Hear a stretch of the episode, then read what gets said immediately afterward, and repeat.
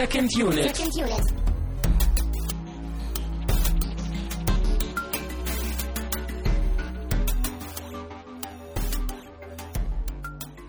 Herzlich willkommen ihr da draußen an den Empfangsgeräten zur zweiten Woche des Ed Roi hier bei Second Unit. Ich bin Tamino Mut und ich bin bei Christian Steiner. Und jetzt habe ich es gesagt. Oh, Hallo, hallo. jetzt, ja, jetzt habe ich dir die Gelegenheit genommen, dich selber vorzustellen. Ich glaube, man kennt mich. Man kennt uns beide, glaube ich, schon in diesem Internet. Ja, aber ich habe eine Ausrede, nämlich hier geht alles drunter und drüber bei Second Unit heute. Unsere Hardware hat versagt. Wir mussten hier rumschrauben. Ja, wir sind noch voller Dreck, weil wir äh, was auch immer machen mussten. naja, wir haben jetzt ein Ersatzmikrofon. Ich muss das benutzen. Ich hoffe, ich klinge nicht allzu schlecht jetzt. Ich brauche unbedingt den Schnaps, der hier vor mir steht. Es ist äh, aus Death to Smoochie wurde diese Woche Death to Second Unit. äh, man will uns irgendwie, die Götter der Aufnahmetechnik wollen uns äh, so knapp vor hundertsten Ausgabe irgendwie noch testen. Aber wir wehren uns und hoffentlich hört ihr das auch zeitnah auf euren Empfangsgeräten. Wir sind eben wie ein gutes Drehbuch. Ne? Man muss den Protagonisten alles Mögliche in den Weg werfen, was nur schiefgehen kann. Und wir sind auf einem guten Weg dahin. Das stimmt allerdings. Und wenn wir dann irgendwie so in 20 Jahren dann das Making-of von Second Unit, weißt du, bei RTL wird es dann ausgestrahlt im 24-Stunden-Marathon und wenn wir dann vor die Kameras geholt werden, so, so dokumäßig, ja, dann sagen wir, ja, weißt du noch, Ausgabe 98, als wir Death to Smoochie Dann, geguckt dann haben? wird uns Markus Lanz interviewen. genau, das. Genau. Oha. Ja, äh, wie schon erwähnt, es geht hier alles ein wenig drunter und drüber und äh, fast schon bezeichnend bei diesem Film, finde ich. Denn auch dieser Film ist drunter und drüber und irgendwie, ja, nahe an möglichen Grenzen des guten Geschmacks. Fragezeichen. Aber Es äh, ist wirklich ein irrer Film, ja. ja. Gut, bevor wir auf den Film aber zu sprechen kommen, äh, wie immer noch ein paar Kleinigkeiten. Wie du schon erwähnt hast, wir sind in der zweiten Woche des Edward Norton Themenmonats, aka der Edrua. Oder Edrua, muss man ja eher sagen. Ne? Man sagt ja Februar. Also jetzt, du, du kannst nicht jede Woche hier das ändern. Also jetzt habe ich mir schon so viel Mühe gegeben, das so auszusprechen, ohne B. Hm, Nein, nicht mit B, sondern man muss, es, man muss das ja lang ziehen. Du sagst ja auch Februar oder sagst du Februar? Dann darfst du auch nee, Edrua sagen. nee, sage ich nicht. Okay. Aber könnte man vielleicht, oder? Februar? Ja, also wir brauchen nur Konvention. Ab, entweder du sagst ab jetzt immer Februar oder du sagst ab jetzt Etrua. Auch mit fünf E's. Es ist, es Wir ist brauchen so den schwierig. Schnaps. Ja, wir brauchen den Schnaps. Ich sehe das auch in deinen Augen. Wieso haben wir Deswegen- nicht auf den Nord-November gewartet? Das wäre so viel einfacher gewesen. Tja, gute Frage. Ähm, gut, äh, aber das nur am Rande, Themenmonat und so, äh, wisst ihr Bescheid. Und ihr wisst auch Bescheid, äh, das hier ist Ausgabe 98 und wir wollen ja die Ausgabe 100 ein wenig äh, rund machen und feiern. Es wird auch zuerst die Ausgabe 101 geben, weil wir dann ja noch im E-Drohr unterwegs sind. Und dann kommt erst die Folge 100. Verstehst du? Absolut logisch, Christian. 98, 99, 101, 100 machen Ich zähle immer so. Genau. Äh, ich habe jetzt auch. Äh, und deswegen, ne, also denkt dran, Ausgabe 100 findet ihr einen Banner bei uns auf der Seite secondunit-podcast.de. Klickt ihr rauf und dann meldet ihr euch irgendwie mit, eurer, mit euren wunderschönen Stimmen bei uns und werdet gespielt in der Ausgabe 100. Oder ihr schickt uns E-Mails oder Tweets oder Kommentare oder irgendwas. Aber meldet euch zur 100. Ausgabe. Ähm, ja, und wenn es auch nur Schnapsempfehlungen sind, äh, was auch immer ihr uns mitteilen wollt, her damit. Bevor wir jetzt wirklich zum wohlverdienten Schnaps kommen, noch ganz kurz vielen Dank an die Flatterspenden, die dafür sorgen, dass wir in der Lage sind, uns hoffentlich irgendwie bald Ersatztechnik hier ins Haus zu stellen. äh, und zwar gehen äh, Danksagungen an JS, an Crandor, Racing Pit und Privatsprache zu Primal 4. Letzte Woche der erste Edward Norton-Film äh, kam gut an. Und auch ähm, Tree of Life von Haunted Ice haben wir eine kleine Spende nochmal nachgedrückt bekommen. Ja, oft werden echt diese kontroversen Episoden hier auch geflattert bei uns. Das finde ich gut. Ja, Finde ich gut. das ist eine gute Überleitung zu der folgenden Diskussion. Äh, bevor es kontrovers, vielleicht geht's auch schon kontrovers mit dem äh, Getränk zur Sache, ähm, schauen wir mal. Ich, ich weiß gar nicht, was es ist. Du Lies hast doch mal das schon, Titelbild vor. Ja, ich wollte erstmal sagen, dass die Flasche schon fast leer ist, also scheint es dir zu gefallen. Ja, ich habe das mitgebracht. Ein Likör? Genau, Großmutters Cassis-Likör, Ja, also ein schön, Johannisbeerschnaps. schön mit Idiotenapostroph geschrieben. Großmutter Apostroph S. Ja, weiß ich auch nicht, warum das so gemacht wurde. Vielleicht haben die Leute vorher genug von ihrem Zeug getrunken und dann erst die Labels äh, gedruckt. Ja, oder sie haben im Englischen gedacht, wo man das ja so machen würde. Denn Großmutter weiß, was das Beste ist. Steht hinten drauf. Ja, das fand ich auch sehr schön. Ja, und es ist sogar Bio, ne? Wenn, siehst Ja. du vorne drauf. Ja. Also gucken, genau nach deinem Geschmack. Ah. Herrlich. ja, äh, so ein Likörchen für die Handwerker. Ja, meine Freundin hat mir das geschenkt, oh, dann muss das ja gut weil, sein. weil Dann sie weiß, ja dass ich unglaublich großer Johannisbeer-Fan bin. Ach komm. Also vor allem äh, von echten Johannisbeeren. Aber in Schnapsform natürlich auch nicht schlecht. Hm, Du bist sowieso der fruchtige und der schnapsige. Vor allem der fruchtige. Ja. Genau. Ja, aber das Schöne bei dem Getränk ist nämlich auch, dass es ungefähr so die Farbe von Smoochies Anzug hat, mit ein bisschen Fantasie. Ja, Es ist zumindest so im Rotbereich, ja. ja, nicht ganz so rosa. ähm, ich bin gespannt, ob dir das besser gefällt, als dir der Film, glaube ich, gefallen hat. Ich sag ja, wohlverdient auf diesen ganzen Schreck hier mit Technik. Und äh, Genau. in diesem Sinne auf Edward Norton und seine vielleicht manchmal merkwürdige äh, Casting-Entscheidung. Ja, Prost! Ja, und das Getränk ähm, reiht Oh. sich natürlich auch in den Themenmonat ein. Wir wollen ja einige sanfte alkoholische Getränke probieren. Mhm. Sanft ist natürlich ein relativer Begriff. Also ich finde, also ich finde, dass der wirklich, der hat 17 Prozent, ist Mhm. wirklich, ist wirklich, äh, ja, geschmeidig. So, so im Nachgeschmack schon, dass man merkt, okay, der hat ein bisschen Wumms, Mhm. aber sehr, sehr fruchtig, fast schon wie, wie, wie Fruchtsaft, Traubensaft so ein bisschen. Und ja, kann man gut, kann man gut machen. Gefällt dir? Besser als der Film.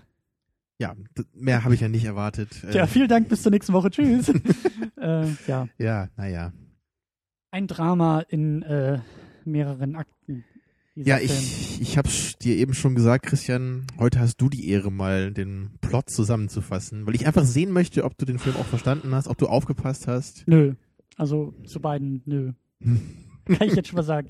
Also, es geht ähm, darum, dass wir in diesem äh, lustigen Kinder, Kinderserien, Kinderfilm, Kinderfernsehen, äh, in, dieser, in dieser Medienwelt uns bewegen. Und ähm, Robin Williams ein Moderator so einer lustigen Kindersendung spielt. Er ist irgendwie, was, was, was, was ist er denn? Rainbow? Rainbow Randolph. Genau, Rainbow Randolph, der irgendwie in seiner Sendung mit Kindern singt und tanzt und äh, Spaß hat und Kinderfernsehen macht. Und der wird irgendwie ganz am Anfang dabei erwischt, wie er Geld annimmt, um irgendwelche reichen Kinder in seiner Sendung zu bevorteilen oder so. Auf jeden Fall wird er dabei vom FBI geschnappt. Und das landet irgendwie auf den Titelblättern der einschlägigen Magazine und er ist sein Job los und der Fernsehsender muss jetzt jemand anderes finden, der die Kinder unterhält. Und sie finden Smoochie, gespielt von Edward Norton, der als äh, Anti-Drogen, was ist Nashorn. Äh, Nashorn äh, irgendwie auf irgendwelchen Drogenstationen unterwegs ist und dort lustige Lieder singt, dass die Leute doch ihre Drogen in Ruhe lassen. Und er wird halt eben dort gefunden und vor die Kamera gezerrt und kriegt seine eigene Sendung und ist auch so ein bisschen, äh, deswegen passt das irgendwie auch mit dem Biogetränk, er ist auch so ein bisschen Genau. Bio und Öko drauf und hat eigentlich ganz gute Absichten und möchte irgendwie den Kindern auch Werte mitgeben und gerät dann so in diese, in diese Medien, in dieses Medienhamsterrad rein und wird da vermarktet von seinem Sender und zum Produkt gemacht und soll Kekse verkaufen und soll Dinge verkaufen, die eigentlich schädlich sind für Kinder und er will das gar nicht so sehr. Ähm, genau, und er muss sich sozusagen gegen, gegen das, gegen das äh, Network, gegen den Sender so ein bisschen äh, behaupten, gleichzeitig aber auch gegen diesen Rainbow, Rainbow Randolph, der versucht ja irgendwie seine Karriere wieder in Gang zu kriegen und Smoochie aus dem Weg zu räumen. Und zwischendurch sind dann noch irgendwelche, dann taucht sein Manager auch noch auf, der auch irgendwie Dreck am Stecken hat und ihn da in irgendwas hineinzieht. Und ja, am die Ende. irische ist, Mafia ist auch noch dabei, Ja, natürlich. und am Ende ist aber alles gut. Ja, ja, Spoiler Alert, ne, wir spoilern den Film, aber am Ende ist es dann so, dass Rainbow Randolph und Smoochie ihre eigene Crossover-Show bekommen, dass sie Mhm. sich nicht mehr streiten müssen und alle sind glücklich. Ja, was Ja. der Film auf seiner Habenseite hat, auf seiner Habenseite hat, äh, ist eine Nominierung für die Goldene Himbeere. Ja, ich muss das noch ein bisschen richtig stellen. Also der Film hat keine Goldene Himbeere gewonnen und der Film selber war auch nicht nominiert, sondern nur Robin Williams als Mhm. schlechtester Nebendarsteller. Ja. Damals 2002. Er hat aber den, äh, die Goldene Himbeere nicht gewonnen, weil er von Hayden Christensen ausgestochen wurde, der für seine grandiose Leistung in Star Wars Episode 2 damals da voll abgeräumt hat. Meiner Meinung nach auch absolut zu Recht. Ja, aber diese Nominierung, äh, Goldene Himbeere ist ja so der Anti-Oscar, äh, der war jetzt auch für Robin Williams in diesem Film durchaus gerechtfertigt. Findest du? Ja, Ja. ich, ich finde es interessant, weil ich, ich finde ihn nicht so schlecht hier. Also ich, ich verstehe schon, wie man auf die Idee kommen kann. Natürlich, ja, aber naja, ich weiß nicht. Wollen, wir Was- mit, wollen wir mit Robert Williams anfangen oder was meinst Ja, du? ich hätte sonst noch ein wenig ausgeholt und gesagt, dass erstmal Danny DeVito mitspielt, aber auch viel wichtiger der Director ist von diesem Film. Der Genau. Film ist von 2002. Und du wusstest gar nicht, dass Danny DeVito sich öfter mal als Director versucht, ne? Nee, ähm, ich kenne Danny DeVito tatsächlich hauptsächlich aus dem Batman-Film von damals und weiß, aber ich kenne die Serie nicht, ich weiß, er macht irgendwie It's Always Sunny in Philadelphia, so eine, so eine relativ, ähm, wie sagt man, populäre Sitcom, glaube ich, in Amerika, produziert die irgendwie auch selber und spielt da auch selber mit und die räumen da auch irgendwie ziemlich oft ab. Ähm, Also die ist ja erfolgreich? ja, ja. Die läuft auch schon ein paar Jahre und, und äh, also ich wusste einfach nicht, dass Danny DeVito, weil er hat ja auch irgendwie schon, was meinst du, der Rosenkrieg oder so, da hat er schon Regie geführt, Ende der 80er und das wusste ich einfach nicht. Ich dachte, Ja, das es- wäre jetzt so sein Regiedebüt und er verkackt halt irgendwie von vorne bis hinten und darf danach nie wieder was machen, aber scheint halt nicht so zu sein. Also ja, der, der War of the Roses, das ist der einzige andere Film von ihm, den ich noch kenne. Ich kenne ihn natürlich als Schauspieler in Dieser zig Matilda? anderen Filmen. Den habe ich, den aber- ich nie gesehen. Nee, also, also seine anderen Filme, die haben ja auch alle nichts gesagt und wenn man nach dem IMDb-Rating geht, sind die auch alle nicht sonderlich gut. Mhm. Also, aber naja, der War of the Roses ist ja auch so eine schwarze Komödie, so wie das Death to Smoochie heute auch. Und ich, ich finde die auch ähnlich nett und amüsant, muss ich sagen, aber ist jetzt nichts Großartiges oder so. Ja. Aber dennoch werde ich, glaube ich, heute ähm, versuchen, den Film ein bisschen zu verteidigen, weil du ja, glaube ich, dem Film sehr kritisch gegenüberstehst. Und wie üblich finde ich das dann auch mal wieder ganz schön, ne, wenn ich mal eben nicht der Bad Guy sein muss und ich mal den Trash hier verteidigen kann. Ich wollte gerade irgendwie einen blöden Kommentar auf das Equipment hier äh, losfahren. Weißt du, kaum spiele ich mal den Bad Guy und habe einen Film zu kritisieren, sagt sich unser USB-Interface, nein, ich gebe den Geist auf, das lasse ich nicht zu. Tschüss. Aber äh, ja, gut. Genau, dann sind wir bei Robin Williams, der als Rainbow Randolph die wichtigste Nebenrolle eigentlich spielt. Und der Film eigentlich, finde ich, auf eine gewisse tragische Art und Weise Robin Williams Karriere auch sehr gut widerspiegelt. Also ich habe das Gefühl, dass er sich selbst eher spielt als diesen Rainbow Randolph. Du meinst, weil er so verzweifelt ist, dass er immer diese, diesen Schnickschnack machen muss, oder, oder wieso?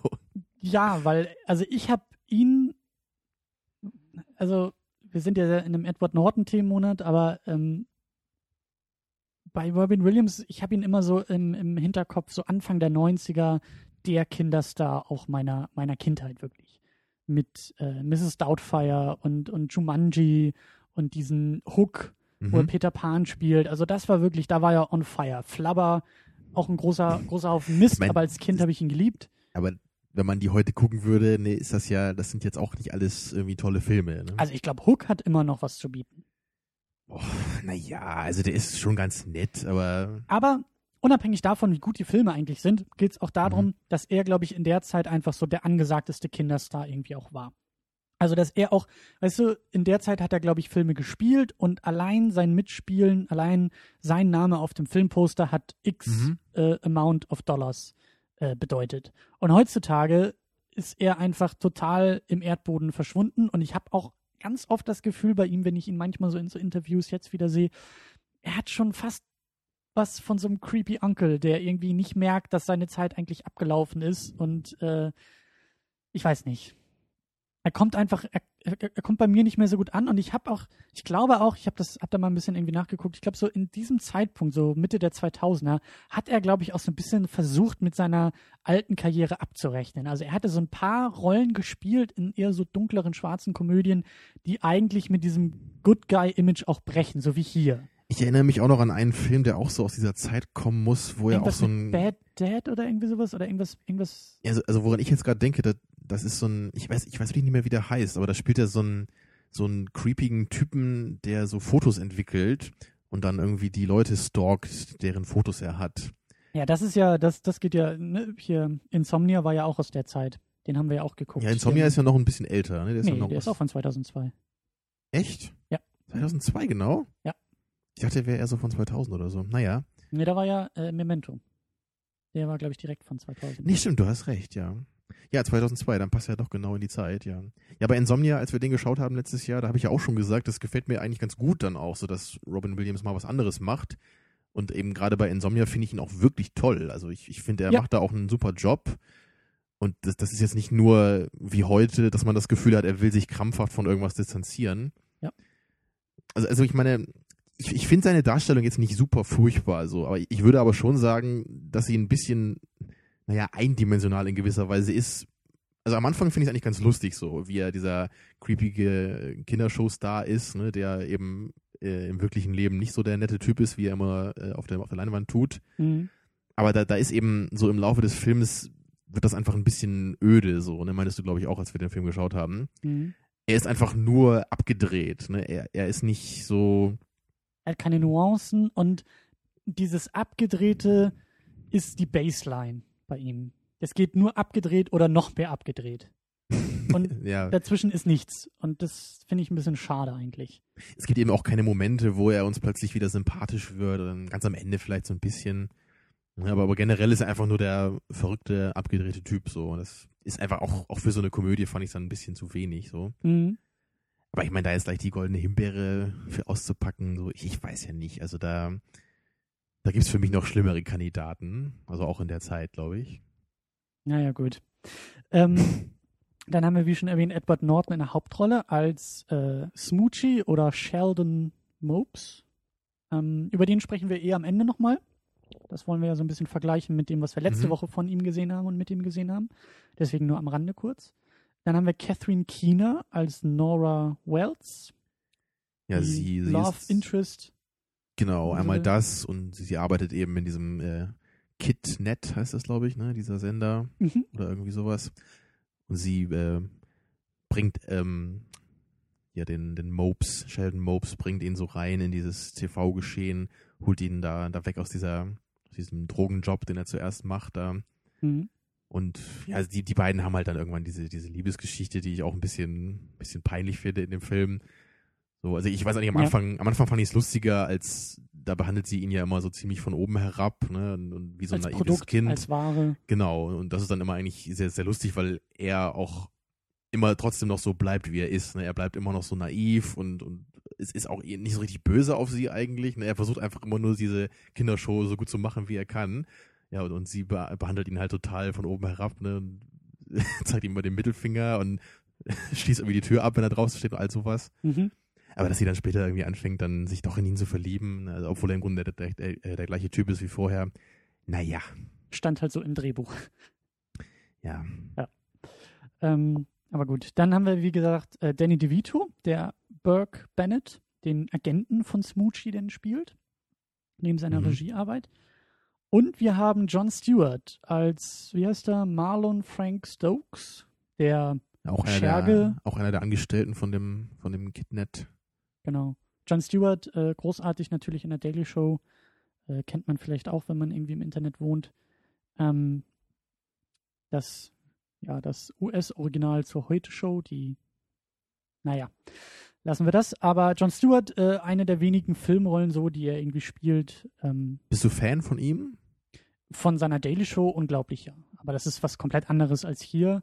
Und er hat Mhm. irgendwie, er hat ab und an mal so Sachen gespielt. Ich glaube, weiß gar nicht, ob er auch in diesem Invention of Lying mitgespielt hat, auf den wir wahrscheinlich auch noch irgendwie zu sprechen kommen. Also er hat gerade so in, in dem Zeitraum, so 90er, Ende 90er, Anfang 2000er, da hat er auch noch ein paar, paar Sachen mehr gespielt. Jetzt äh, küssen ihm halt sowieso alle die Füße für die, für die Daily Show. Also da gewinnt er halt ständig Emmys und ähm, ja. Hm. Er hat halt eben auch so einen Comedy-Background. Er war auch irgendwie Stand-Up-Comedian und hat irgendwie noch andere Sendungen gemacht in den 90ern und ist dann in der Daily Show als eher politischer Satiriker hängen geblieben. Okay.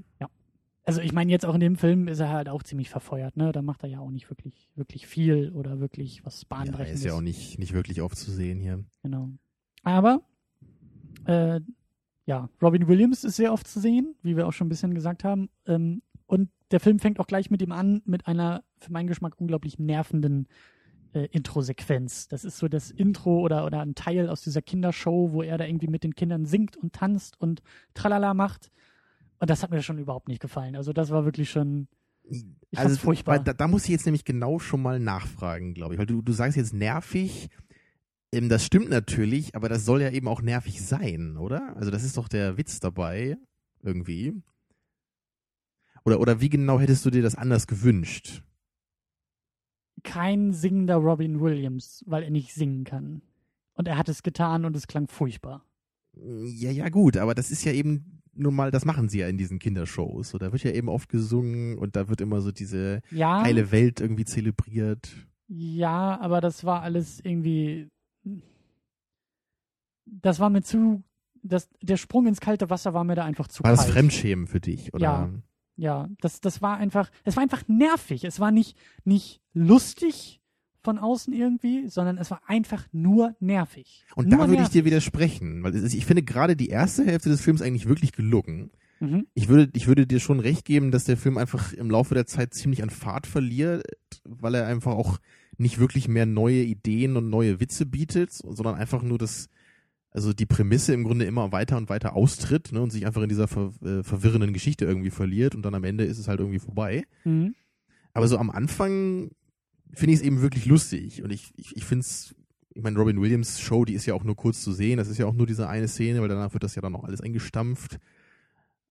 Aber es, also ich, ich meine, diese Nervigkeit, die macht eben für mich einen Teil des Humors hier aus. Und ich, ich meine, klar, das, das darf Also- natürlich nicht in dieses Fremdschämen äh, Schämen ausarten. Man muss das ja trotzdem noch gerne sehen wollen, auch wenn man denkt, oh mein Gott, was für ein Quatsch sehe ich da gerade. Ne? Ja, das ist, das ist der Punkt. Und das wird mir, glaube ich, auch noch schw immer schwerer fallen, das, das zu konkretisieren. Ähm, es war nervig gespielt, es war nervig gesungen, es war nervig inszeniert. Dass diese Kinderserie negativ dargestellt werden soll, das habe ich gecheckt. Darum ging es nicht. Das war nicht das Problem. Dass diese heile Welt, die da suggeriert wird mit Kindern, ähm, dass mich das gestört hat. Würdest Sondern- du sagen, das ist negativ inszeniert? Naja, also, weil wie du ja gerade gesagt hast, vielleicht geht es auch eben darum, dass es nervig ist. Ja, es ist. Okay, also in der Weise ist- negativ. genau, ja, aber es es ist, ist- keine Kritik an Kindershows. Nein, nein, so, es, ne? ist, es, es geht mir nicht darum, dass ich es nervig finde, einen Haufen strahlender Kinder mit Robin Williams tanzen zu sehen. Das ist nicht das Problem. Das Problem, was ich habe, ist A, Robin Williams kann nicht singen. Also es war schräg und schrill gesungen von ihm. Vielleicht war das auch Absicht, fand ich aber scheiße. Und ich weiß nicht, es war, also das, das, das war so mein Hauptkritikpunkt. Und ja, das Ding ist so gemacht und so gesetzt, damit halt gleich der nächste Schnitt, wenn wir ihn nämlich irgendwie nachts an der Bar mit einem Whisky sehen, wie er so mafiamäßig Geldkoffer annimmt, um irgendwelche Kinder in die Sendung äh, zu favorisieren und die irgendwie ins Rampenlicht zu stellen. Das hat wiederum funktioniert, ja, dieser Gegenschnitt dann dazu. Von dieser heilen Mhm. Welt in der Kinderserie mit dem aufgesetzten Lächeln zu, so ist der Typ in Wirklichkeit nämlich verraucht, verrucht und äh, ich glaube, das dritte Wort, was er auch sagt, ist irgendwie fuck. Also So ein bisschen wie Krusty, ne? Genau. Und das war okay, so, das habe ich verstanden, aber beides hat für mich nicht so gut funktioniert dann. So, das war, das war nett, das war interessant, aber das hat sich dann irgendwie auch so ein bisschen verloren, weil er danach jegliche Form von, wie gesagt, Tiefe verloren hat und dann einfach nur noch crazy war in dem Film. Und also das Mhm. Intro, ich weiß, was das ich oder ich glaube zu wissen, was das Intro machen wollte, aber es hat für mich da schon nicht richtig funktioniert. Und das ist halt immer so ein bisschen dann, also ist es mir schwer gefallen, auch in den Film reinzukommen, dadurch, dass ich gleich am Anfang so abgeschreckt wurde. Okay. Also ich weiß auch damals noch, als ich den Film zum ersten Mal gesehen habe, ich glaube, das war heute meine dritte Sichtung, vielleicht sogar die vierte schon, weiß ich gar nicht. Aber ich kenne den Film schon einige Jahre und also bei mir war das am Anfang wirklich so, dass ich, dass ich schon gleich Bock auf den Film hatte damals. Ich meine, ich muss auch dazu sagen, ich, ich finde den Film jetzt bei weitem nicht großartig oder so. Und das ist jetzt auch kein super Ja. Favorit von mir. Und ich mag den auch hauptsächlich eben, weil Edward Norton hier mal so eine ganz andere Rolle spielt. Aber ich, ich finde ihn halt eben schon irgendwie amüsant. So. Und, und gerade am Anfang so dieses, allein diese, dieses Szenario zu haben, so diese, diese Kindershow-Welt irgendwie, ne? Das ist, und das Ganze halt auf so eine abgefahrene Weise präsentiert zu bekommen, so, für mich hat das schon was. Mhm. Und ich, ich meine, ich, ich kann mir schon vorstellen, dass man einfach denkt so, ach, ich muss jetzt nicht Robin Williams in so einer Kindershow singen sehen, das brauche ich einfach nicht. Aber also für mich hat der Anfang eben funktioniert, meine ich nur. Und, und, und wie war das denn dann, als wir dann eher so zu Edward Norton kamen? Und weil, ich meine, ihn haben wir ja deutlich öfter singen hören im Film. Hat dich Mhm. das da auch so gestört oder ging das Nee. dann besser? Nee, nee, das, das, das ging schon besser und, und da war dann auch, ich meine, gut, er hatte auch andere Momente generell in dem Film, ne? Also auch seine, seine Rolle, auch dieses, dieses, äh, er wird ja gleich so eingeführt als äh, herzensguter Weltverbesserer, der da seine, seine Tofu-Hotdogs irgendwie äh, isst und, und ähm, irgendwie die, wie, wie sagte er, man kann die Welt nicht ver verändern, aber you can't change the world, but you can make a dent. Oder irgendwie sowas. Ja, er will ja so das Beispiel sein, ne? Er will das Genau. Vorbild sein. Weil, also er ist, er ist halt so diese, dieser Gegenentwurf zu dieser zynischen Medienwelt, in der halt alle irgendwie nur als Produkt gesehen werden und so durch den Fleischwolf gedreht werden und konform gemacht werden und einfach nur irgendwas vermarkten sollen. Und er hat noch so seine Überzeugung. Und das hat auch wiederum funktioniert, wie er eingeführt wird, nämlich da in dieser, in dieser Drogen, äh, auf dieser Drogenstation und er singt da in seinem ziemlich schäbigen Kostüm äh, sein, sein Kinderlied für erwachsene Drogensüchtige, äh, die er damit irgendwie halt von ihrem Zeug wegkriegen will. Das war schon ganz nett und, und hat auch funktioniert, aber äh, ich hatte dann auch Probleme mit dem Film, einfach zu wissen, worum es eigentlich geht, wo wir hinwollen, was überhaupt, Ja. was, was überhaupt die Geschichte ist, weil ja, die Prämisse wird noch ganz okay eingeführt und ist auch noch irgendwie lustig, immer diese Gegensätze dieser Welten zu haben von hier ist die Inszenierung und hier ist die reale Welt und hier ist irgendwie der Träumer und hier sind irgendwie die knallharten äh, ja, Medienmenschen und, und das hat noch funktioniert. Aber als er dann irgendwie da seine Show gekriegt hat, war der Film für mich vorbei, weil einfach nichts mehr hinterherkam, ähm, außer die Frage, fällt er und wie fällt er und, und ich weiß nicht, das, also da war für mich schon die Luft raus aus dem Film. Okay, das war aber dann relativ schnell, ne? Das ist ja schon nach 20, 25 Minuten dann wahrscheinlich gewesen, ne? Ja. Der Film ist jetzt 105 Minuten lang, glaube ich. Ja. Also, wenn man gnädig ist, vielleicht ein Drittel oder so hat dir der Film dann also gefallen, ne? oder wie? Ja, oder, oder da, da hat er, da hat er mich noch nicht ganz verloren, sagen wir es mal so. Ich weiß nicht, ob er, ob er mir da überhaupt gefallen hat, aber ähm, ja, da hatte ich, glaube ich, die wenigsten Probleme noch, sagen wir es mal so. Und wie gesagt, mein Problem war dann einfach dieses, er wird manchmal nur so durch die Gegend gereicht und es wird versucht, irgendwie mit dem Drehbuch ihn von einer blöden Situation in die nächste irgendwie zu bringen. Aber das ist für mich alles so, so random gewesen und so belanglos. Also, bei Random würde ich sagen, ja, belanglos, schwierig.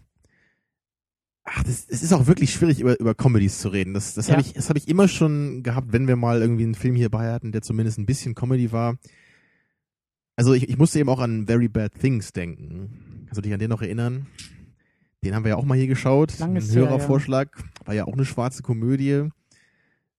Und es, es ist, ich weiß nicht, ich finde bei diesen, bei diesen schwarzen Komödien so, dass es, es muss im Grunde auch nicht um viel gehen eigentlich. Es muss eben nur Mhm. lustige Situationen geben, lustige Charaktere, einfach Momente, die man sich gerne anschaut. Ja. Und die waren für mich hier eben schon da. Es, es waren nicht so wirklich gute Witze da. Ja. Also es, es, waren, es waren nicht jetzt irgendwie brillante Dialoge, ne, die, die einfach wirklich witzig waren schon. Es war eher einfach so dieses, dieses ganze wilde Zusammenspiel all dieser Elemente hat für mich hier zumindest ein bisschen was. Ja, natürlich, dieses Setting an sich gibt irgendwie schon was her, obwohl es sich natürlich ein bisschen abnutzt im Laufe der Zeit.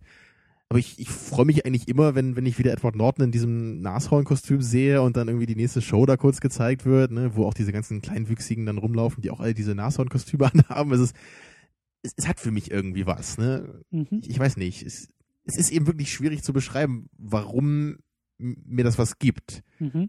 Ne, weil ich bei der nackten Kanone zum Beispiel, da kann ich immer sagen, ich, ne, das ist der Witz und ich finde den Witz einfach gut in dem Moment. Obwohl er natürlich irgendwie auch platt ist, ne, aber so ist es hier nicht mal. Es, es ist irgendwie so eine Art Zelebrieren des Unsinns, so. Ja. Und, für dich ist es anscheinend nur Belanglosigkeit. Ja, für mich ist das irgendwie zu harmlos, was da gemacht wird. Was genau meinst du mit harmlos? Ähm, wenn du jetzt zum Beispiel nennst wie Very Bad Things, äh, an den ich mich auch nicht mehr so gut erinnern kann und der jetzt auch nicht so hoch in meiner Gunst steht, aber ähm, da kann ich mich zumindest an diese abgefahrenen Mordgeschichten und, und manchmal blutigen, also da irgendwie gleich am Anfang in einem Hotelzimmer, wo da irgendwie einer äh, äh, irgendwie umkommt oder zwei sogar und da irgendwie durch Zufall Ja, die, umgebracht ja, werden. die, die Prostituierte wird doch versehentlich dann irgendwie an so einen Genau. Nagel aufgehängt da Genau. im Bad, ne? Und das ist halt wirklich absurd, weil es halt äh, so aufs Vollgas tritt. Und nackte Kanone ist halt einfach mal die ganze Zeit Vollgas. Also da ist die Absurdität und auch da ist das das Meisterhafte, wie sich die Absurdität noch weiter steigern kann. Und hier ist es für mich halt alles zu brav und zu, zu kontrolliert, zu ähm, condensed oder zu, zu eng gefasst alles irgendwie. hm. Also ich habe nämlich auch das Gefühl, dass der Film nicht so ganz weiß, was er sein will. Will er jetzt eine bissige Mediensatire sein? Das funktioniert in manchen Momenten, wenn, wenn Edward Norton da irgendwie im, ähm, im Meeting sitzt und von allen überstimmt wird, weil die irgendwie Smoochie äh, Cornflakes machen wollen und Schokolade machen wollen und irgendwie über die Farbe der, des Zuckerguss streiten und er irgendwie äh, äh, mit seiner naiven Art am Anfang noch das ganze Thema umlenken will und dann ausgesperrt wird aus dem Konferenzraum und das nicht checkt, weil er zu naiv ist und zu doof ist dafür. Das funktioniert noch so ein bisschen. Oder eben auch der Robin Williams, der in der äh, Kneipe sitzt und seinen Whisky trinkt, um irgendwie auf sein Leben klarzukommen, weil er eben nicht dieser lustige Happy Onkel ist in der, in der Serie, den er spielt. Das funktioniert auch noch so ein bisschen. Aber dabei bleibt es auch irgendwie. das wird gar nicht wirklich weiterentwickelt. Ne? Also auch dieser Satire-Aspekt, also der, wird wirklich nur angedeutet. Ne? Man könnte am Anfang denken, dass der Film in diese Richtung will. Ne? Dass, dass der Film eben zeigen will, wie, wie Edward Norton ne, und sein Smoochie irgendwie einfach von dieser Medienmaschine so benutzt werden. Ja. Aber das, das, das wird ja eigentlich relativ schnell schon fallen gelassen, weil er ja dann auch mit Hilfe von äh, hier von Danny DeVito, ne, dann irgendwie seinen seinen Posten da ein bisschen klärt und dann ja auch irgendwie die Zügel in die Hand nimmt da bei diesem Kindersender. Und danach ist das ja eigentlich eher so gegessen. Und dann gibt es eben auch so Momente, wo, wo so alteingesessene, also wir haben Robin Williams, der da seinen Job verliert und total durchdreht und einfach nur, äh, ja, bekloppt wird dadurch und, und irgendwie Smoochie umbringen will oder sich selbst anzünden will als Protest und sowas. Ähm, und dann haben wir manchmal irgendwie da in, in diesem einen Restaurant irgendwie so einen so so äh, äh, ehemaligen Kinderstar, der irgendwie auch nicht mehr so ganz klar bei, bei Sinnen ist und irgendwie auch so ein bisschen äh, seine, seine Probleme irgendwie hat und ich glaube auch irgendwelche Drogenprobleme oder so. Der Film macht so dieses Fenster auf im Sinne von, oh, guck mal, was aus diesen alten Kinderstars geworden ist und geht aber nicht diesen ganzen Weg dahin. Also bleibt dabei immer noch relativ brav zu sagen, okay, der eine hat irgendwie ein Alkoholproblem, das war jetzt auch vorhersehbar und der andere kommt damit nicht klar, dass er nicht mehr im Fernsehen ist und nicht mehr berühmt ist. Das war auch noch vorhersehbar. Aber das hätte man, also da hätte es noch irgendwie zehn weitere Steigerungen nach oben gegeben, äh, wie viel abgedrehter oder was noch aus solchen ehemaligen Kinderstars hätte werden können.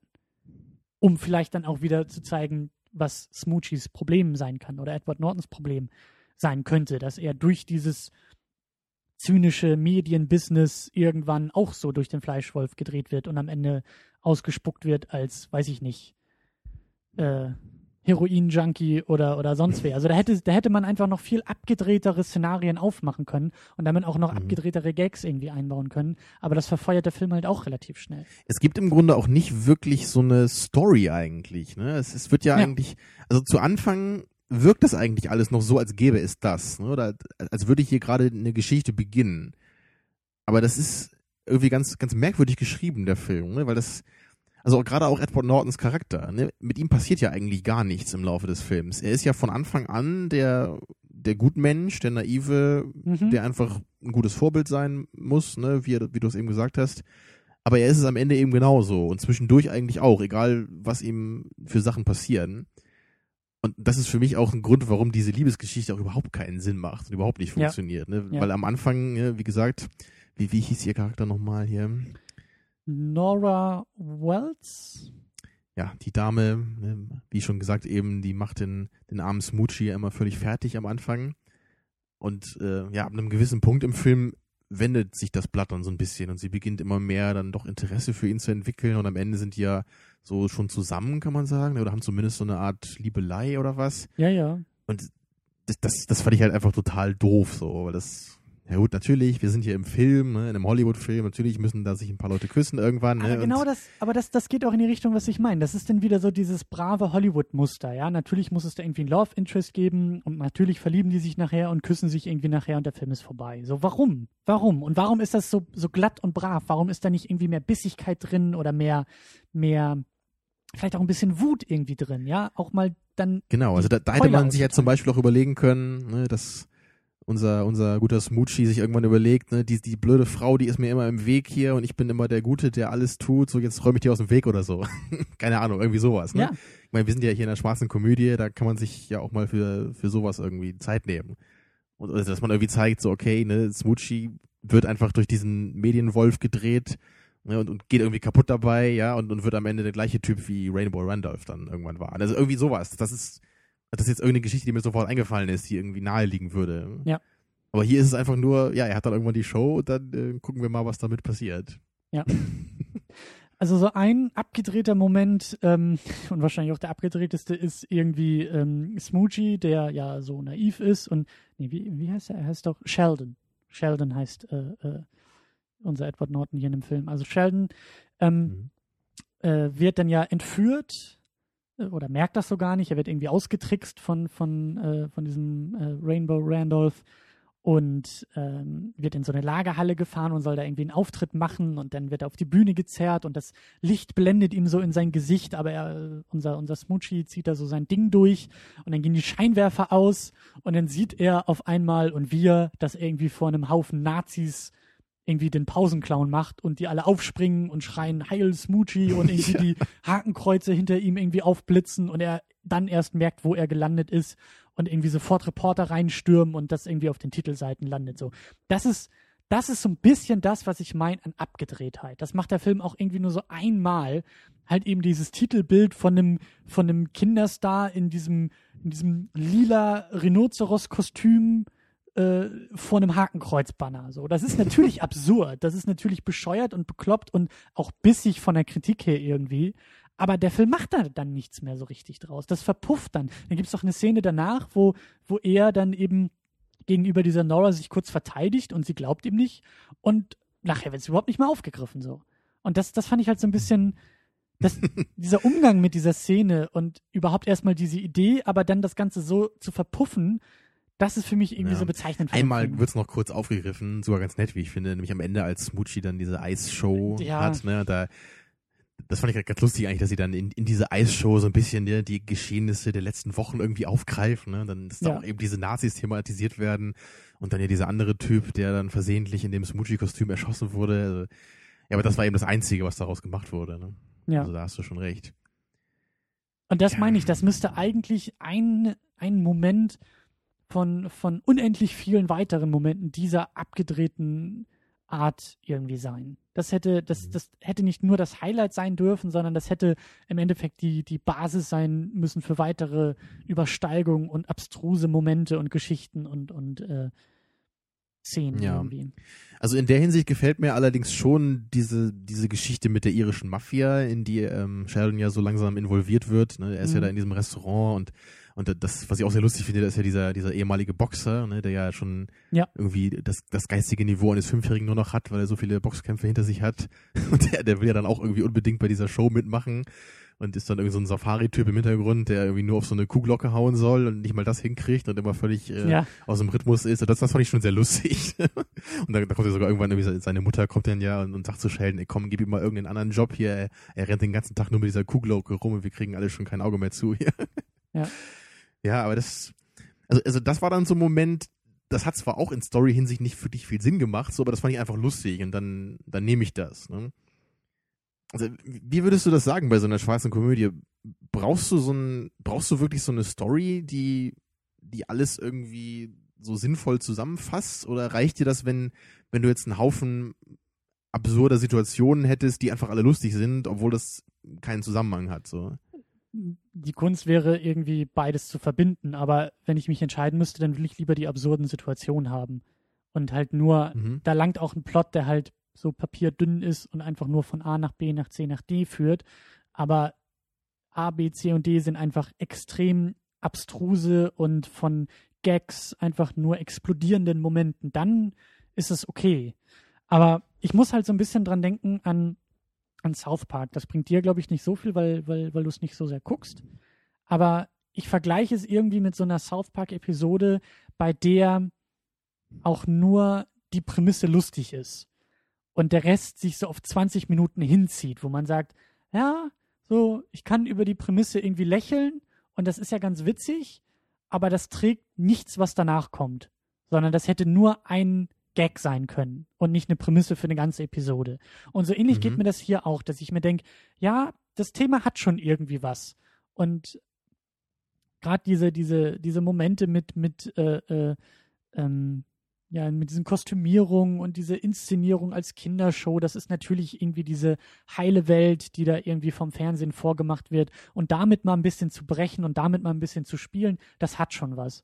Aber das hat für mich eben nicht diese, diese 107 Minuten tragen können, zumindest nicht in dieser Form, sondern da hätte, da hätte einfach mehr draus gemacht werden müssen. Oder so wie es jetzt gemacht ist, den Film irgendwie auf 10 Minuten runterkomprimieren und das als Kurzfilm oder als Sketch oder sowas irgendwie zu machen bei Saturday Night Live oder so. Das wäre wieder was anderes gewesen. Aber so einen ganzen Film draus zu machen, finde ich dann doch irgendwie, ah, gibt mir zu ja, wenig. also es geht mir schon ähnlich dabei.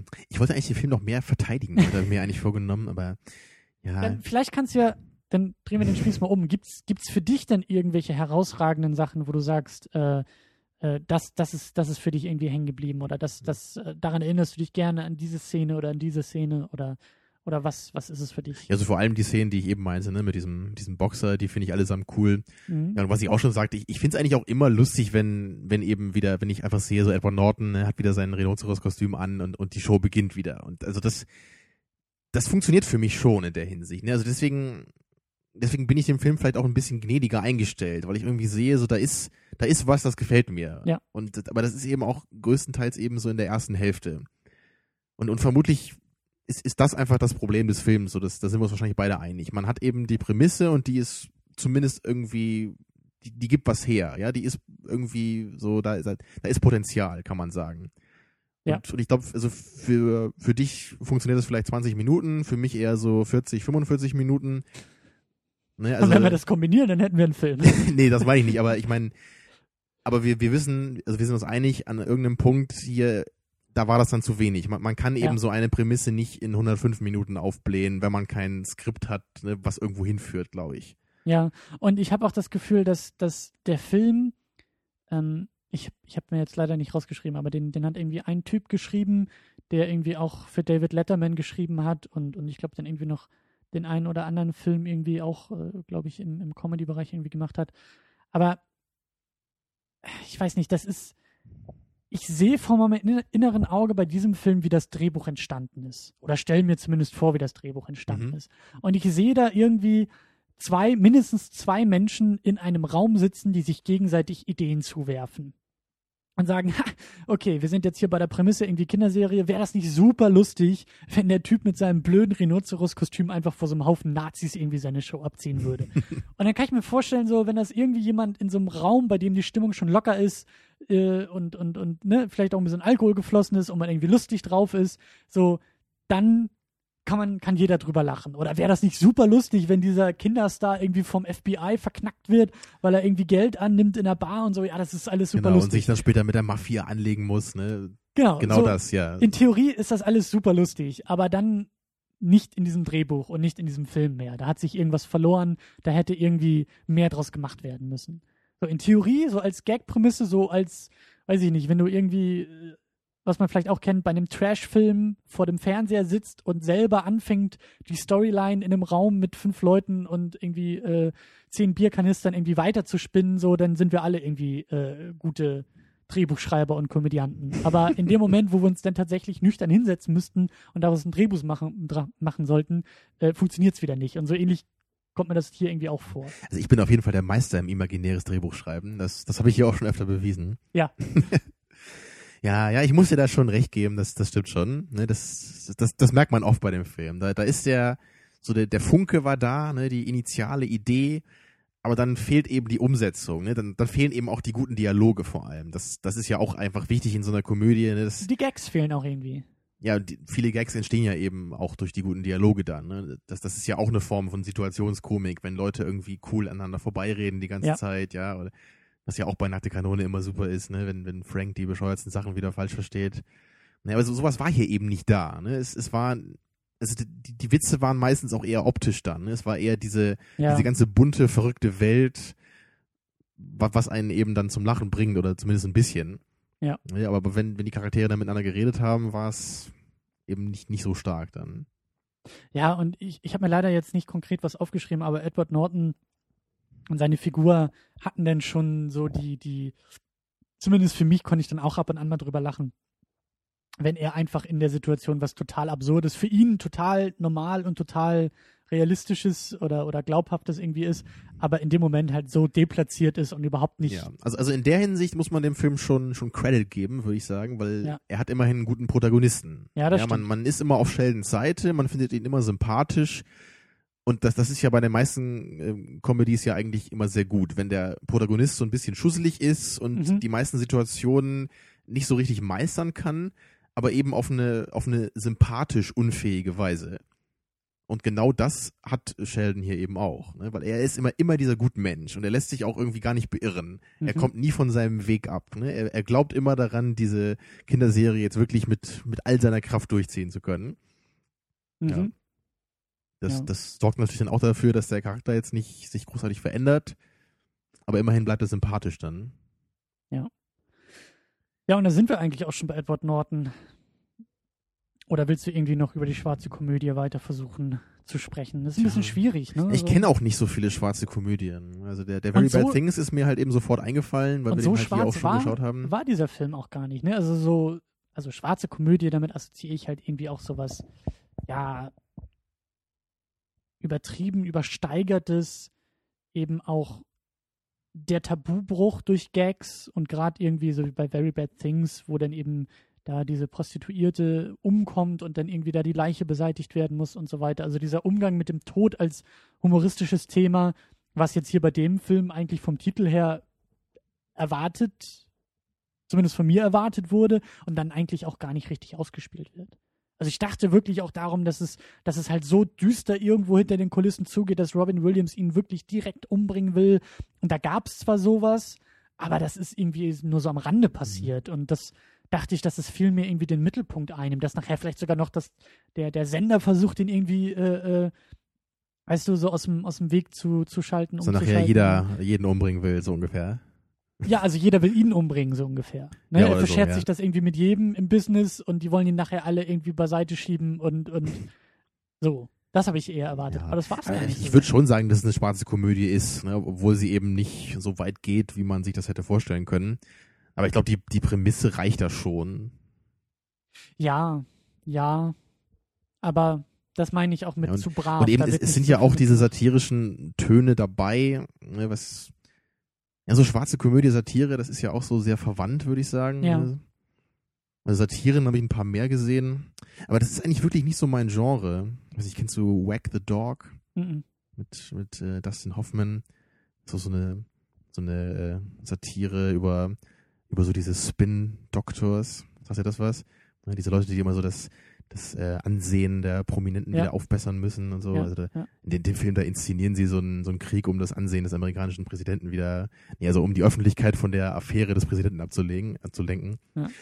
Aber also bei, diesem Whack the Dog war das für mich auch so, die, die Prämisse war lustig. So, wenn, du- wenn du das hörst, so, okay, in den Nachrichten wird ein Krieg inszeniert, ne, weil der Präsident irgendwie eine Affäre hat und die eine Woche vor der Wahl stehen. Das klingt lustig so, aber dann sind, weiß nicht, auch so, so 50 Prozent des Films geht nur darum, wie die jetzt wirklich diesen Krieg inszenieren. Ne, wie die das genau machen. Und das dachte ich so, hm, das finde ich jetzt ein bisschen, bisschen öde. So, ich würde lieber, lieber mehr abstruse Situationen sehen und noch mehr so in diese Medienlandschaft irgendwie eindringen. Mhm. Also das war mir dann auch zu oberflächlich. Und ich, ich glaube, das ist ein Problem von, von Satiren so oft, dass sie einfach zu oberflächlich sind. Man, also ich, ich habe da, also du, du, äh, du sagst ja immer so schön dieses, man kann mit dem Kopf lachen oder man kann mit dem Bauch lachen. Und eigentlich würde ich von der Satire immer erwarten, dass ich sehr stark mit dem Kopf lache. Aber die Mhm. meisten Satiren, die ich bis jetzt gesehen habe, die haben mir eher nur so ein leichtes äh, Bauchlachen entlockt. Ja, aber da, da gibt's bestimmt noch, noch würdige Vertreter, aber ich habe irgendwie nicht so das Interesse, da so mehr in das Genre einzudringen. Oder ist das anders bei dir? Kennst du Nee. so mehr Satiren, schwarze Komödien? So? Nee, ich musste, ich musste oft irgendwie an Truman Show denken. Also im Bereich Ja. der Mediensatire oder, oder Ad-TV, den habe ich auch vor Ewigkeiten mal gesehen. Was ist mit Little Miss Sunshine? Ist das eine schwarze Komödie? Reicht das, um eine schwarze Komödie zu sein? Ah, schwierig. So ein bisschen schon, ne? Ja. Ging es nicht irgendwie, war Steve Carell nicht irgendwie da auch ein, hat er nicht einen Selbstmordversuch hinter sich oder so? Ist er deshalb nicht irgendwie in die Familie da gekommen oder war, war da nicht irgendwie sowas auch? Du meinst dieser eine, dieser eine Onkel da in dem, Ja. in dem Plot? Ja, ich glaube schon, ja. Ja. Aber so gerade das Ende, das ist ja auch schon so schwarze Komödie, würde ich schon sagen. Ne, wie sie diesen Schönheitskontest da zeigen. Ja, ja, ja, ja. Und das, das meine ich. Also das ist, Weil der hat mir sehr Solche- gut gefallen. Also ja, aber ich die Filme sind alle auch ein bisschen, also die, die sind bissiger. Auch die Truman Show, der jetzt ja gar nicht so sehr auf Klamauk oder, oder Gags irgendwie aus ist, aber mit dem, was er da irgendwie entwirft für eine Medienkritik, halt wirklich natürlich irgendwie auch einen Zahn der Zeit getroffen hat, aber, aber wirklich auch in so eine Wunde bohrt, in, in, in irgendwas reindrückt und wirklich auch, Also Truman Show würde ich jetzt aber nicht als Komödie bezeichnen. nee, nee, aber als Satire Ja, das schon, ja. als Mediensatire und, und das ist halt eben bei diesem, bei diesem Death to Smoochie jetzt zu wenig gewesen. Da ist zu wenig Satire irgendwie drin, zu wenig mal den Finger in eine offene Wunde legen. Der, der wird, das wird auch wie so vieles nur angedeutet. So, ja, die Kinderstars sind privat alle vielleicht gar nicht so kinderfreundlich, wie ja sie aber, tun. ich, aber, aber das, das ist ja eben auch das Ding, warum es eben schwierig ist, to Smoochie als Satire zu bezeichnen, weil es, es wird eben nichts kritisiert. Ne? Es wird nicht, Ja. Das Setting wird nur benutzt, um diese Absurdität zu erzeugen. Ne? Und bei Little Ja. Miss Sunshine ist ganz klar, dass dieses, dieses Schönheitsideal in Amerika einfach kritisiert wird, in der Art und Weise, ne, wie das in dem Film verwendet wird. Da ist es einfach nicht nur lustig und absurd, sondern da denkt man eben auch drüber nach. Und das ist hier vor allen Dingen auch durch das Ende der Fall. Dadurch, dass die am Ende einfach nur kooperieren und ihre Feindschaft begraben, sozusagen, und Friede, Freude, Eierkuchen ist, indem sie beide vor Genau, der Kamera also- stehen. Also Happy End in der Satire ist äh, Ja. normalerweise nicht so günstig, ja. Ja, stimmt schon. Aber gut, dann lass uns noch ein wenig über Edward Norton sprechen. Der Grund, warum wir ja eigentlich diesen Film irgendwie auch rausgepickt haben. Ja, und eigentlich auch der Hauptgrund, warum ich den Film auch mag. So.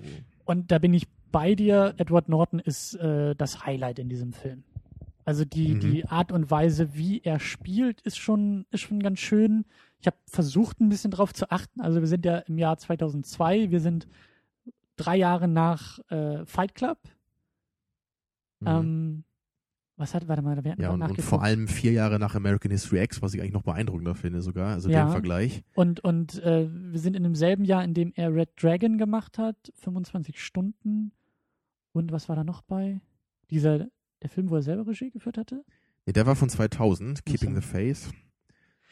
Aber wir sind auf jeden Fall in so einer Phase auch in seiner Karriere, wo er anfängt. Stimmt, Italian Job hat er, glaube ich, in der Zeit auch gemacht, ne? Der war, glaube ich, ein Jahr danach oder später oder so. ne? Also wo, wo, wo es irgendwie manchmal losgeht mit so Rollen und auch Filmen, wo es irgendwie ein bisschen merkwürdig erscheint, warum ausgerechnet dieser Schauspieler sich dafür entscheidet oder dafür hergibt manchmal. Ja, also das, das ist ja eben das, was ich an Edward Norton auch so interessant finde und warum ich eben auch so ein großer Fan bin. Ne? Eben dieses, man sieht ihn in so vielen verschiedenen Filmen so und in seiner Karriere hat er einfach so viele Rollen gespielt, dass das macht dann einfach auch die Filme in dieser Weise noch ein bisschen interessanter immer, einfach weil man, also man, man sieht nicht nur sein Schauspiel an sich, was anders ist, ne, sondern man sieht einfach auch so, so diesen Kontrast und man kann sich auch überlegen, warum hat er jetzt wirklich diese Rolle gespielt? Ne? Hat das vielleicht irgendeinen, irgendeinen Sinn auch? Hat er sich da selber versucht, von irgendwas zu distanzieren oder wollte er jetzt mal einen Weg einschlagen, den er noch gar nicht gegangen ist vorher? Mhm. Also das sind immer so Gedanken, die ich dabei habe. Ja, und äh, wir haben ja letzte Woche auch schon ein bisschen darüber geredet. Ne? Also er hat ja eben mit 98 mit American History X dann eben diesen ganz großen Durchbruch gehabt, ne? wo er sich wirklich ja ganz krass distanziert hat ne? von der Rolle in Primal 4, ne? mit der er angefangen hat. Na, da hat er eben den, den kleinen, unschuldigen Jüngling gespielt und danach eben wirklich diesen, diesen krassen, geläuterten Nazi ne? und, und eben auch körperlich dafür unglaublich viel trainiert für die Rolle. Ja. Und ja, dann eben ein Jahr später Fight Club, ebenfalls eine ganz, ganz irre Leistung dabei. Und, und, und dann finde ich es ja eben bemerken, bemerkenswert, dass er dann so mit in, in, den 2000ern, da kam ja dann erstmal dieser Keeping the Faith 2000. Das war das ja ist sein, ja so eine romantische Komödie, ne? Genau, und das den hat er ja selber Regie geführt. Bis heute, glaube ich, sein einziger Film, wo er das gemacht hat. Und äh, das ist natürlich ein ganz anderer Film als jetzt die beiden vorher dann. Ja. Ne, mit Ben Stiller zusammen. Da, da spielt er ja so einen, so, einen, so einen katholischen Priester da, der sich in so ein Mädel verliebt, ne, so eine alte Freundin von ihm und er hat eben diese Freundschaft zu Ben Stiller, der dann Rabbi ist. Also das ist alles so, so ganz lighthearted und auch, auch ganz braver Humor ist das. Ne? So, so Ja. ein ganz, ganz lieber Film, kannst du mit der ganzen Familie gucken, so ein, so ein Ding. Also wenn ich jetzt damals gedacht hätte, Edward Norton macht jetzt selber einen Film, da hätte ich sowas nicht erwartet. Ne? Da hätte ich jetzt gedacht, irgendwie er macht wieder so eine Rolle, wie er vorher gemacht hat. Er macht irgendwas, irgendwas ganz äh, psychologisches, ja irgendwie sowas. Ne? So, ein, so, ein, so einen ganz intensiven Film. Aber das war es eben gar nicht. Und, und ich glaube, das ist irgendwie so sein Ding. Er, er will nicht irgendwie einen, eine Schublade haben. Er will irgendwie alles mal spielen, glaube ich. Ja, das, das ist, das ist, glaube ich, das ist so die, die positive Sichtweise, die man, glaube ich, drauf, drauf werfen kann. Man könnte auch zynisch sein und sagen, ja gut, er hat irgendwie so seinen Karrierehöhepunkt. Er äh, gibt sich für alles her. ja, mittlerweile ja. gibt er sich für alles her, weil er seine Höhepunkte schon hatte mit eben äh, Ende der 90er. Ähm, und danach war es ihm einfach egal, was er spielt. Hauptsache, da ist irgendwie ein Scheck, den er mit nach Hause tragen kann. Was ich aber auch nicht glaube. Also das, ähm, also Ja, also hier ich zum ich habe auch öfter gehört, dass er ein ziemlicher Perfektionist ist und auch oft selber mal Hand ans Drehbuch noch anlegt. Ja, gerade bei, bei Hulk soll er sich da auch so ein bisschen. Ja, also ich mein, das, wäre ja eigentlich das, das beste Beispiel. So, wenn er dann einen Film wie Hulk macht, warum sollte er sich da fürs Drehbuch äh, dann darum kümmern, ne? Wenn er meint, so ja komm, ich brauche jetzt ein bisschen Geld hier, dann mache ich eben diesen Quatsch-Comic-Film und danach mache ich einen vernünftigen Film, so, ne? Ja, Aber so war also, es ja anscheinend nicht. also ich glaube, ich glaube jetzt bei Death to Smoochie ähm, kommt bestimmt auch so die Konstellation der, der Mitmachenden irgendwie dazu. Ein Film von Danny DeVito, also mit Danny DeVito, von Danny DeVito inszeniert, irgendwie mit, mit Jon Stewart zusammengespielt, mit Robin Williams zusammengespielt. Da kann ich mir schon vorstellen, dass er, dass das einfach auch zumindest am Set Spaß gemacht haben muss, irgendwie da mitzumachen. Und ich glaube auch, dass die Rolle ähm, auch im Drehbuch durchaus spannend zu spielen scheint. Und in dem Film versucht er auch ein bisschen was draus zu machen. Und er hat Ja. dann auch mal die Möglichkeit, eben als Bruch mit American History X und Fight Club auch mal eher ja, humoristische Züge auch zu zeigen und auch eher ähm, das, ja, diese Form von Abgedrehtheit irgendwie auch mal zu spielen. ja. Das, das, das ist ja das, was ich bei Keeping the Faith dann schon angedeutet hat, ne? Diese, dass er eher so auf diese lockere Seite jetzt mal geht, weil er da eben noch nichts gemacht hat vorher. ne? Ja. Und naja, also in, in der Hinsicht würde ich ihn dafür schon loben. Also ich, ich finde das eigentlich eine coole Sache, wenn Schauspieler auch selber den Drang haben, also sich selber zu fordern und eben zu sagen, hey, diese Rolle, die kann ich, die habe ich schon mal gespielt, ich will jetzt eine andere Rolle spielen. Ja, ich, Also- ich will selber mich wieder fordern. Also das genaue Gegenteil von Christoph Waltz, zumindest in Hollywood. Tja, ja, bei der- Christoph Weiß, da frage ich mich ja immer, ob er selber daran schuld ist oder eben die Leute, die ihn haben wollen. Ne? Ja, Also ich, ich, ich glaube ja schon, dass er auch mehr kann und vielleicht ja auch mehr möchte, wer weiß. Ne? Aber bei Edward Norton ist es eben nicht dieses Play it safe. Ne? Er, ist, mhm. er, er versucht eben was und Wie- das, wie das finde ich zumindest das, respektabel. Wie würdest du ihn denn hier in diesem Film beschreiben?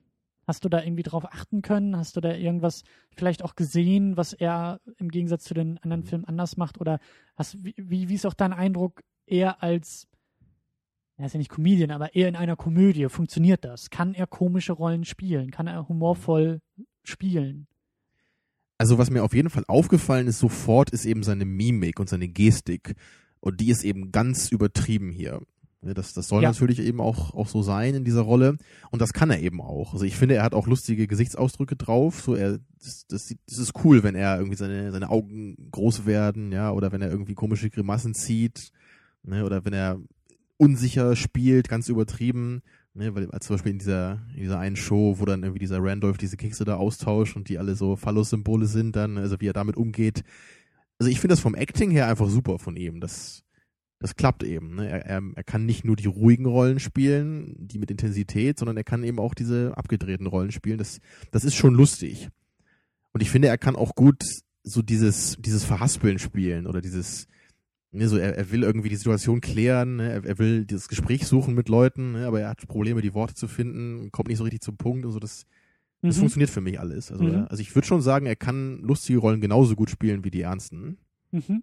Ich den Eindruck habe ich auch. Also gerade gerade so, dass ähm, am Anfang, als er da irgendwie das Jobangebot bekommt und da irgendwie mit dieser mit dieser Nora äh, oder wie hieß sie? Glaub schon, ja.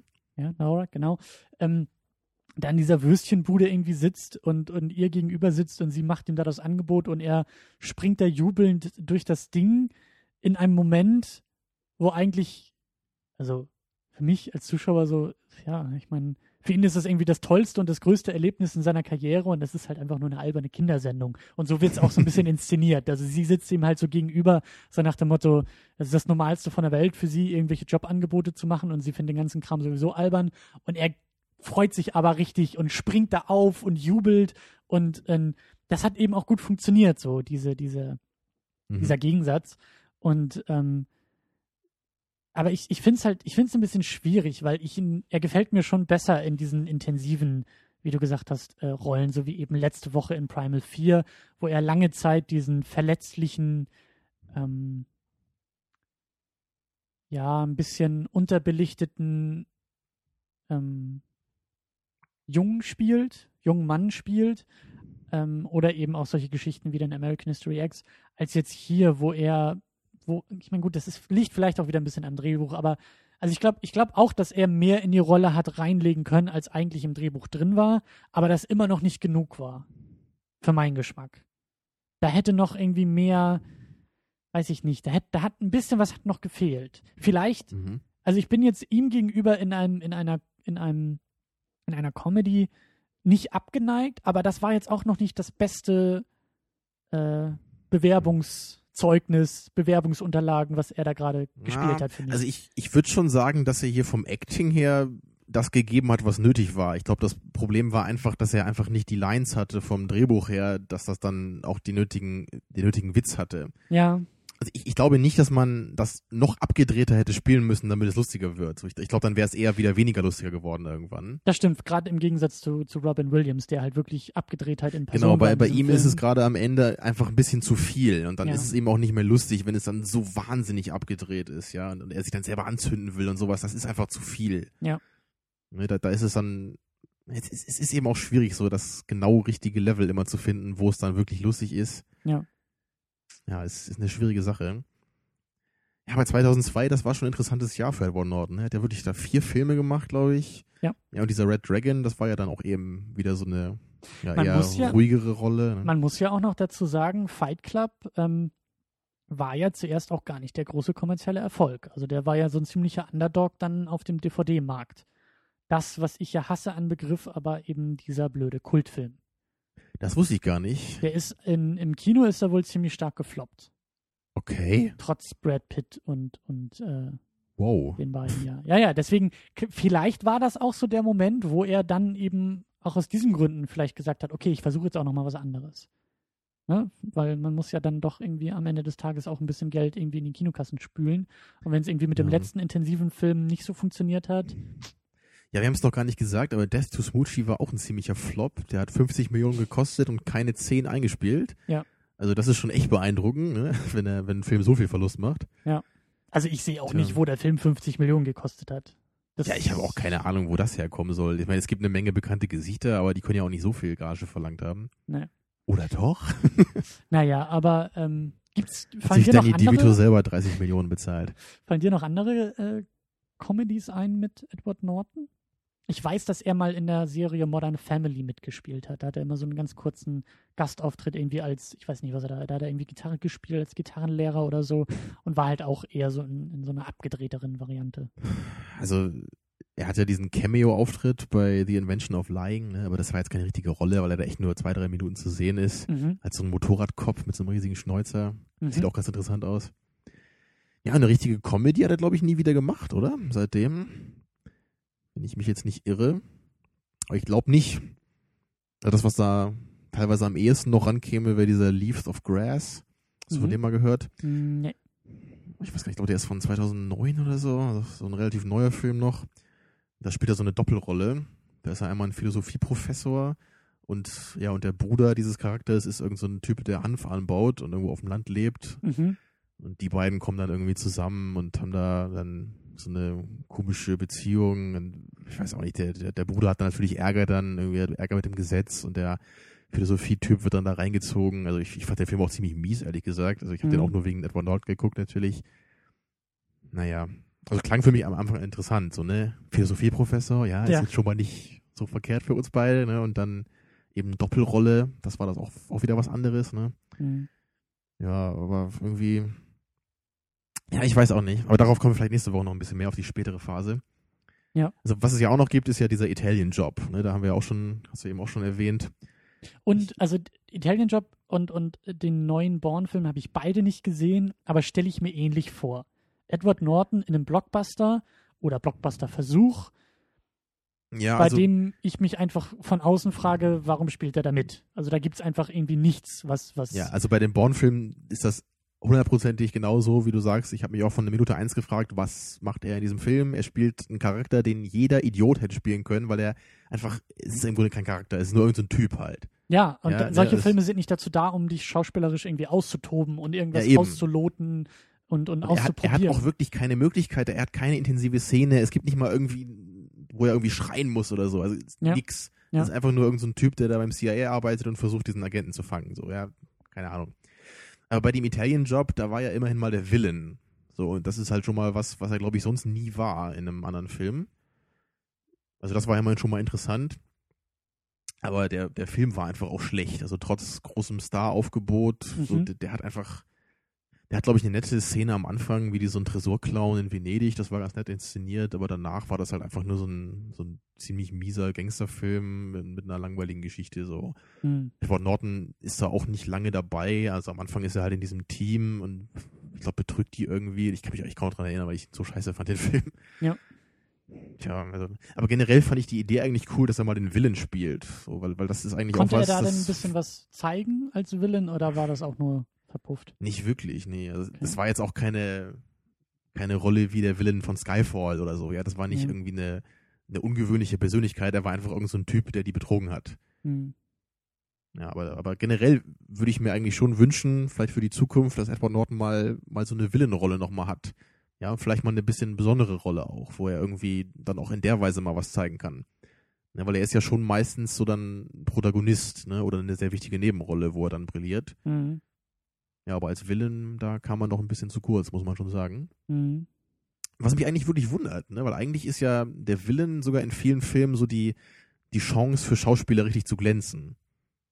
Ne? Also, da gibt, ich denke mal, diese lustige Geschichte von diesem äh, Robin Hood-Film von Kevin Costner, ne, wo er sich immer so bemüht hat, dass Alan Rickman nicht so viel Screentime bekommt, weil Kevin Costner Angst hatte, dass er ihm die Show stiehlt. Ach du Scheiße. Hm. Tja. Tja, tja, tja, tja. Ja, also einen Film wollte ich noch kurz erwähnen, hier den 25 Stunden. Ja.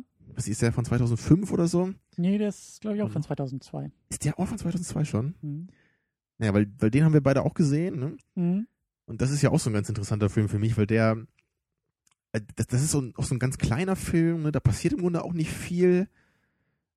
Aber da, da, da fand ich aber Norton auch cool drin. So. Das ist für mich halt dieses- auch so ein Edward Norton-Film.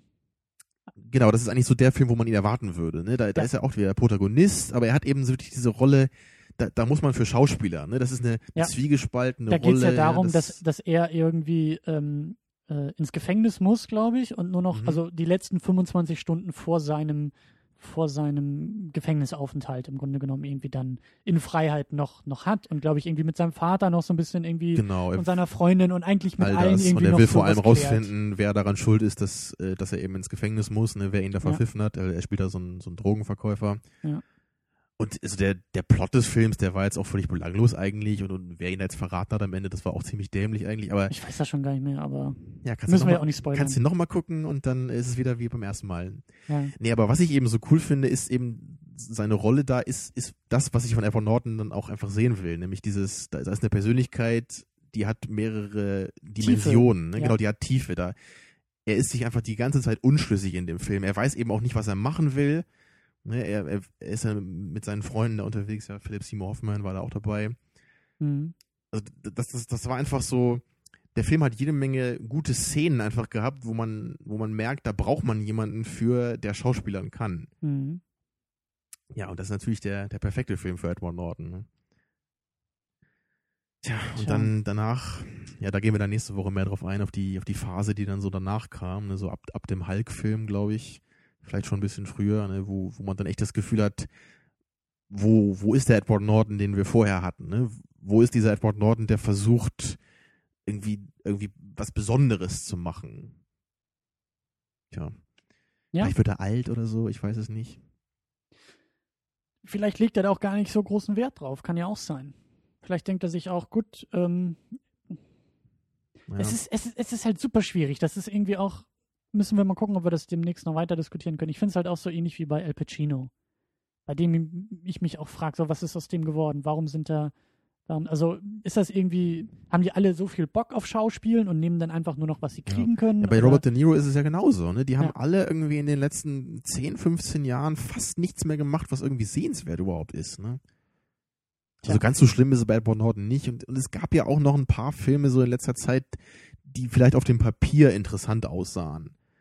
Also da denke ich auch noch an diesen Stone zum Beispiel, den kennst du bestimmt nicht. Nee. Auch so ein völlig abgefahrener Film. Da, ich weiß spielt da irgendeinen so einen Strafgefangenen, der sich da irgendwie zum Christentum irgendwie bekennt im, im Laufe der Geschichte. Robert De Niro ist da auch dabei. Also der ist auch ziemlich mies, der Film, wirklich. Also. Aber das ist wieder wenigstens was gewesen, da kann ich mir noch vorstellen, warum er das spielt, ja. Aber, aber echt dieser Bourne-Film dann, da denkt man dann nur so, Edward, also wenn du das machen willst, dann kannst du auch irgendwie deine Karriere beenden jetzt. Also, weil, weil das ist halt wirklich einfach nur traurig. Oder war da irgendwo noch ein Gefallen, der offen war? Ja, vielleicht liegt es ja echt oft an, an sowas, ne? War das nicht auch bei dem Italian-Job so, dass er den machen musste? Genau, den musste Ja, er irgendwie, weil er mit Primal 4 irgendwie einen Vertrag unterschrieben hat, also angeblich, ne? Einen Vertrag unterschrieben hat, der irgendwie über mehrere Filme ging und sozusagen noch Filme schuldig war und dann eben den Italian-Job gemacht hat und wohl auch ziemlich, ähm, äh, ja, was, also er hat wohl auch bei der, bei der, äh, beim Marketing einfach überhaupt nicht mitgemacht. Er hat sich allen Interviews verweigert, er ist halt irgendwie nicht mit dem Film durch die Gegend getourt und hat eben bei diesen normalen Pressevorführungen und Presseinterviews irgendwie mitgemacht. Also er ist halt wirklich wohl nur hin, hat den Film gedreht und war damit durch. So, und hat eben Ja. nichts damit weiter zu tun haben wollen. Und äh, ja, keine Ahnung, vielleicht, keine Ahnung, vielleicht hat er tatsächlich irgendwie noch, noch den Born-Film irgendwie offen oder man weiß es manchmal nicht. Aber ja, komisch auf jeden Fall. Mal gucken, wie das auch nächste Woche wird. Äh, nächste Woche wollen wir uns nämlich den Moonrise Kingdom rauskramen, wo er, glaube ich, eine kleinere Rolle nur spielt, ne? Ist das so? Ich weiß das gar nicht. Ich, Ich dachte, er hätte eine relativ wichtige Rolle. Ich kenne den Film nämlich noch nicht. Das ist einer der nicht. ganz wenigen, die mir noch fehlen. Mhm. Ich hätte jetzt gehofft, er hat da die Hauptrolle. Naja. Werden wir sehen. Ich weiß ist nur, auf jeden Fall ein, ein, ein, wie sagt man, critically acclaimed Indie-Movie. Genau. Also der wird von vielen geliebt. Bruce Willis ist da auch dabei, oder?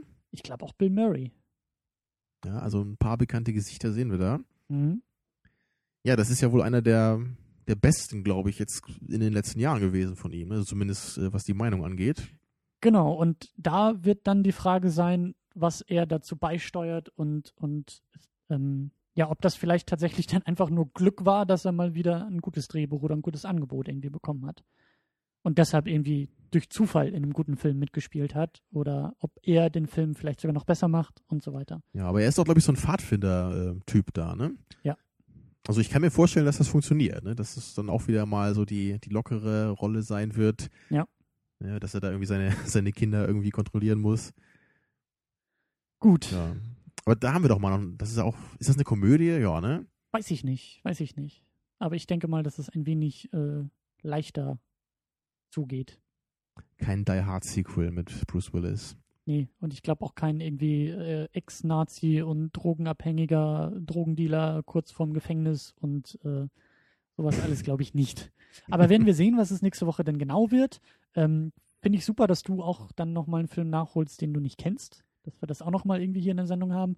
Und dann. Habe ich mir extra natürlich aufgespart. Und dann beenden wir ja den, den E-Rohr mit einem Hörervoting, wo wir dann nochmal drei Filme äh, euch zur Auswahl stellen. Müssen wir eigentlich mal gucken. Das müsste jetzt eigentlich auch bald mal losgehen.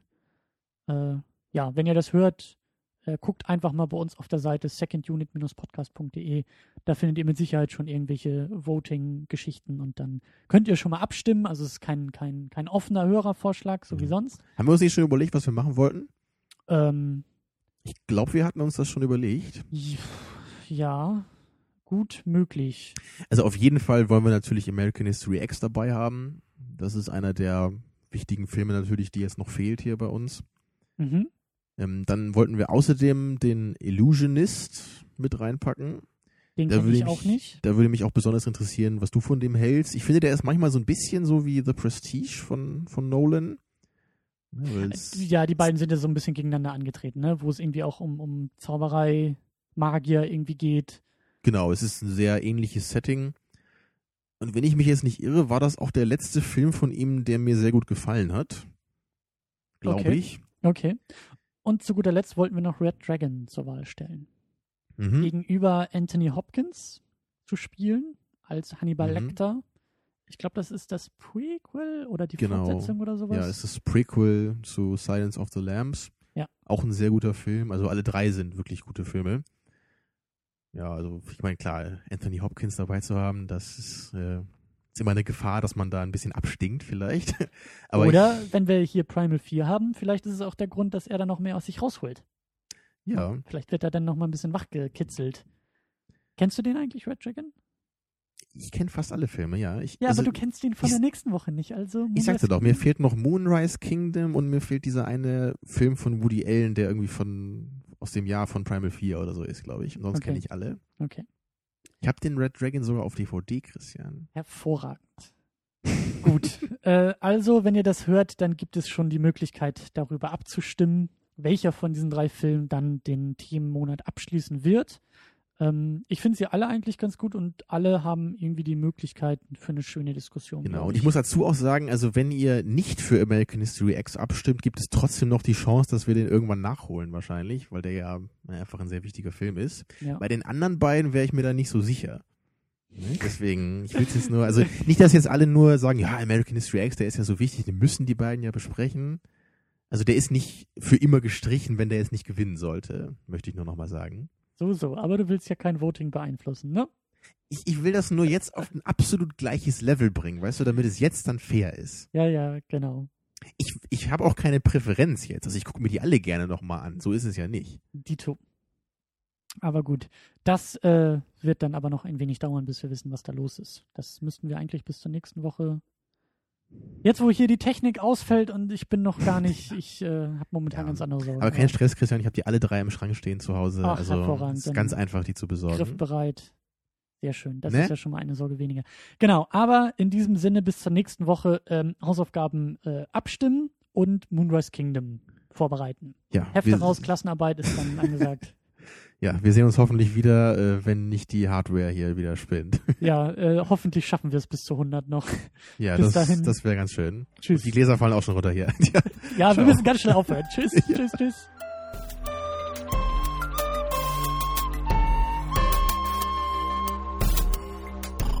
Second Unit. Second unit.